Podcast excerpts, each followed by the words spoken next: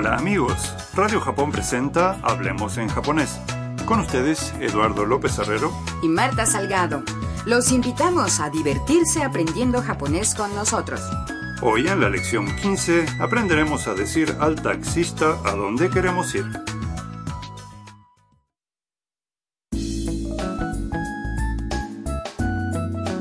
En el episodio de hoy, la fotógrafa china Mia está en la prefectura de Nagano, Japón, para capturar imágenes de las termas.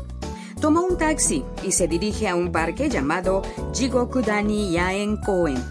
Es un popular punto turístico donde en invierno puede verse a monos salvajes bañándose en las aguas termales. Escuchemos el diálogo de la lección 15.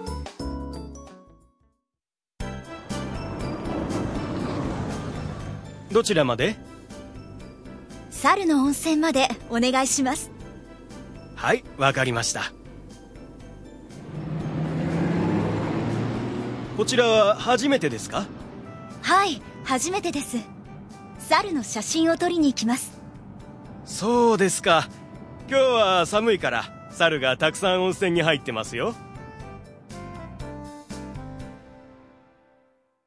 Vamos a examinar el diálogo frase por frase. El taxista pregunta: ¿Dónde? ¿Hasta dónde? Mia le dice a dónde quiere ir. A las termas de los monos, por favor. El conductor dice: Sí, cómo no. ¿Es su primera vez por aquí? Mia responde: はい初めてです Sí, es la primera vez. 猿の写真を撮りに行きます Voy a sacar fotos de los monos. el taxista dice, そうですか Ah, sí. 今日は寒いから猿がたくさん温泉に入ってますよ Hoy hace frío, así que seguramente habrá muchos monos bañándose. Los monos que se bañan en las termas son de la especie llamada macaco japonés o macaco de cara roja. El parque se encuentra en medio de las montañas, alrededor de media hora a pie del último lugar accesible en taxi o autobús.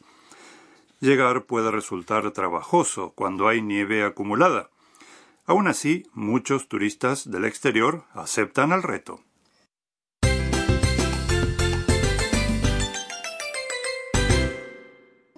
La frase clave de hoy es a las termas de los monos, por favor. Si memorizan la estructura de esta frase, podrán transmitir al taxista a dónde quieren ir. Vamos a analizar la oración. Saru no onsen significa termas de los monos. Entre saru mono y onsen termas se inserta la partícula no, que conecta ambos sustantivos. El primero modifica al segundo. A continuación, made es una partícula que significa a o hasta. Por último, quiere decir por favor. El punto vital de hoy. Para decir a dónde queremos ir se agrega made tras el nombre del lugar y se concluye la frase con. Recuérdenlo. Muy bien, prueben a repetir lo siguiente en voz alta. Onegaishimasu. Saru no made.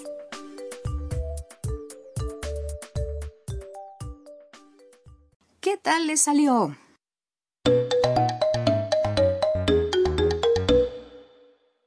Ahora escucharemos otra conversación entre un taxista y su pasajero.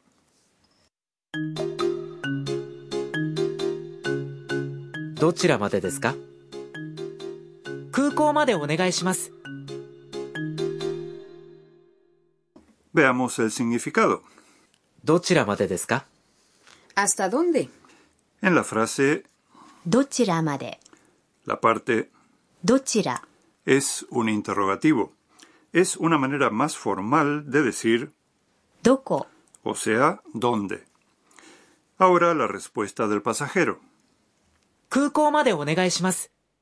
Al aeropuerto, por favor. 空港 es aeropuerto.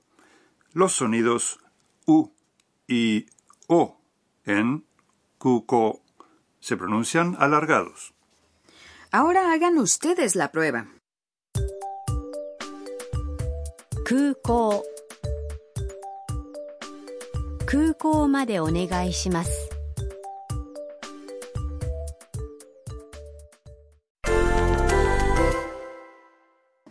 A continuación vamos a practicar indicando otros lugares de destino. Imaginen que tomaron un taxi y quieren ir a la torre Tokyo Sky Tree. La pronunciación de Tokyo Sky Tree es Tokyo Sky Tree. Adelante.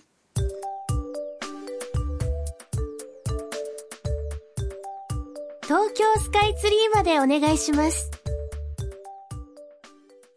En algunos casos puede ser más práctico entregar al conductor una nota o un mapa. Imaginemos entonces que le estamos mostrando un mapa y le decimos lléveme a este hotel. Este hotel se dice このホテル hagan la prueba. このホテルまでお願いします。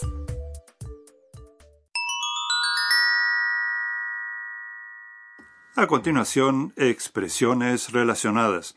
Hoy veremos algunas maneras útiles de usar una frase que apareció en el diálogo. Agregando un sustantivo antes de. Es posible usar la expresión para pedir distintas cosas. Por ejemplo, para pedir la cuenta en el hotel se dice check out ¿Cómo podemos pedir una taza de café? Café es. de modo que la frase es コーヒーお願いします Por último, veamos cómo pedir la cuenta en un restaurante. Cuenta es, お会計 o sea que podemos decir お会計お願いします Escuchen y repitan. チェックアウトお願いします コーヒーお願いしますお会計お願いします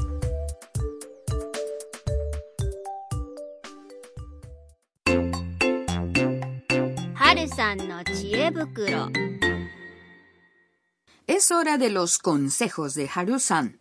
Hoy hablaremos sobre los taxis en Japón.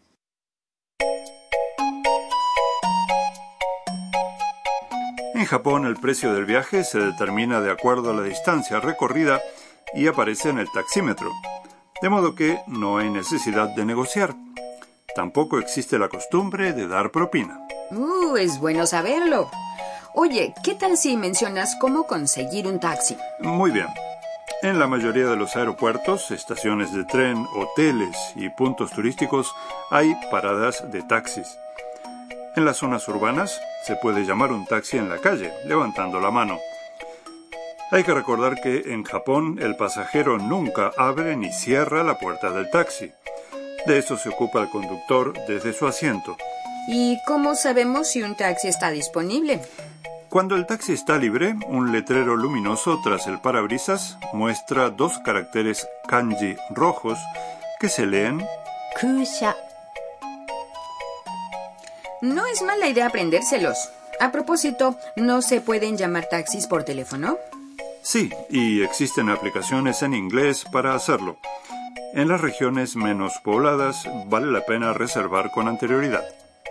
Los taxis son muy cómodos, pero hay que tener en cuenta que en las grandes ciudades suele haber embotellamientos y el viaje puede durar más de lo planeado. Eso es cierto. También hay que recordar que las tarifas son bastante elevadas.